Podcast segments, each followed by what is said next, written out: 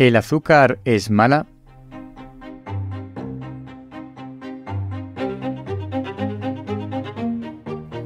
Hola, soy Ignacio de Miguel y esto es El décimo hombre, reflexiones de ciencia y naturaleza, porque cuando nueve personas están de acuerdo en algo, una décima debe llevar la tesis contraria.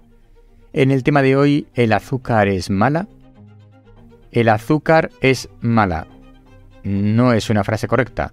El azúcar libre es mala. Es una frase que se acerca más a la corrección, pero aún así hay matices.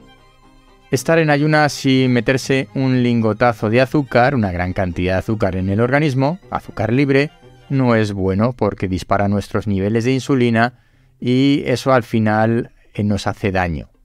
Pero si después de una comida en la que no hay azúcares, te tomas un café con leche con 5 gramos de azúcar, realmente eso no es maligno. Así que tenemos que saber diferenciar cuando el azúcar es malo y cuando no.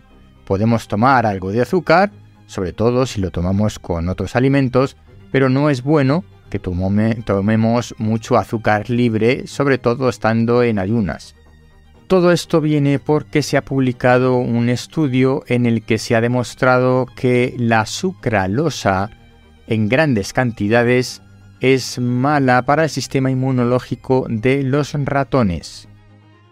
Esta noticia nunca debería haber llegado a los medios de comunicación de esta manera, con este titular. ¿Por qué? Primero porque se ha demostrado que afecta a ratones pero no a humanos. Segundo porque se han utilizado grandes cantidades de sucralosa, unas cantidades enormes que nunca ingeriríamos nosotros.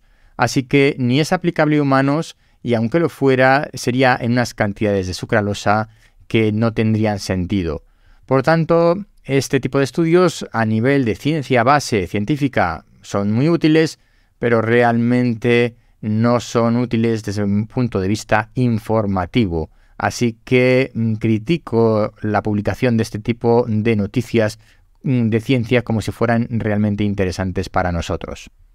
Lo es para la ciencia básica, lo es para la investigación, lo es para seguir eh, ahondando en las causas de que esto ocurra, pero desde luego no tiene ninguna consecuencia para nosotros. Como se suele decir, el veneno es una cuestión de dosis. Todos somos conscientes de que necesitamos el agua para vivir y sin embargo un exceso de agua, de ingesta de agua, nos puede matar. De la misma manera, todos esos edulcorantes artificiales como la sucralosa o cualquier aditivo alimentario en unas determinadas dosis no provoca ningún mal, aunque en grandes dosis pueda ser perjudicial. Lo que no es bueno es tomar continuamente alimentos ricos en azúcares libres, es decir, azúcar añadido o azúcar que por muy natural que sea, está de forma libre, como por ejemplo el de los zumos de frutas. No hay un zumo de frutas natural que sea saludable, porque todos llevan azúcar libre. La fruta hay que comerla entera.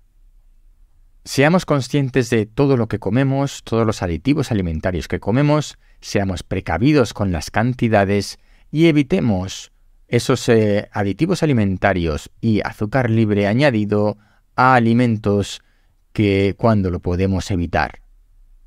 Por ejemplo, si queremos tomarnos un chocolate caliente, pues eso inevitablemente va a tener azúcar.